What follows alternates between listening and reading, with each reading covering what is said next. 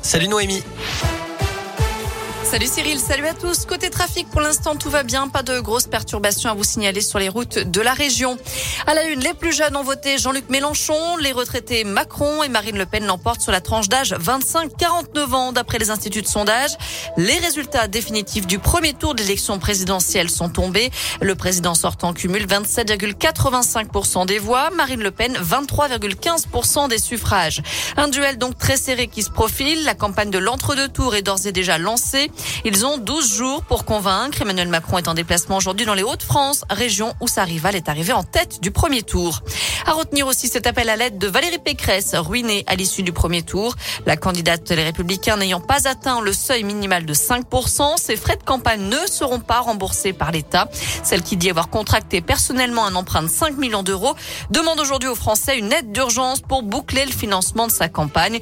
Le parti des Républicains étant dans une situation critique, une réunion de crise a lieu aujourd'hui. Un autre appel à l'aide avait été lancé dès hier par Yannick Jadot, le candidat d'Europe Écologie Les Verts qui n'a récolté que 4,5% des suffrages. Il a un mois pour trouver 2 millions d'euros. Je rappelle que le second tour d'élection présidentielle aura lieu le 24 avril prochain. Seuls Éric Zemmour et Nicolas Dupont-Aignan appellent à voter Marine Le Pen. Nathalie Arthaud et Jean Lassalle ne se prononcent pas. Les autres appellent à faire barrage à l'extrême droite en invitant les Français à donner leur voix à Emmanuel Macron. Dans le reste de l'actu, un grave accident de moto ce matin à Léman, dans l'Ain. Le pilote âgé de 63 ans a percuté une voiture vers 8 heures dans le quartier de la gare. Grièvement blessé, il a été médicalisé sur place et transporté à l'hôpital.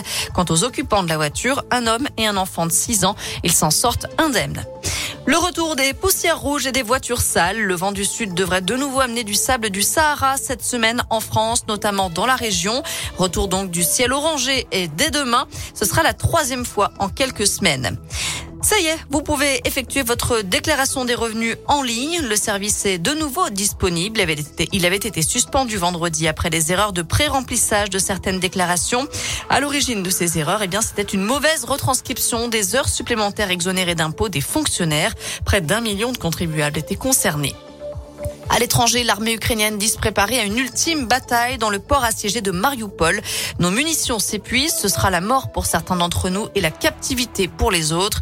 Voilà ce qu'on peut lire sur un post Facebook de la marine ukrainienne aujourd'hui. On termine avec un mot de météo. Malgré un ciel un petit peu voilé aujourd'hui, effectivement, on profite quand même d'une belle journée avec des températures plutôt printanières. Le mercure grimpe jusqu'à 15 degrés cet après-midi dans la région.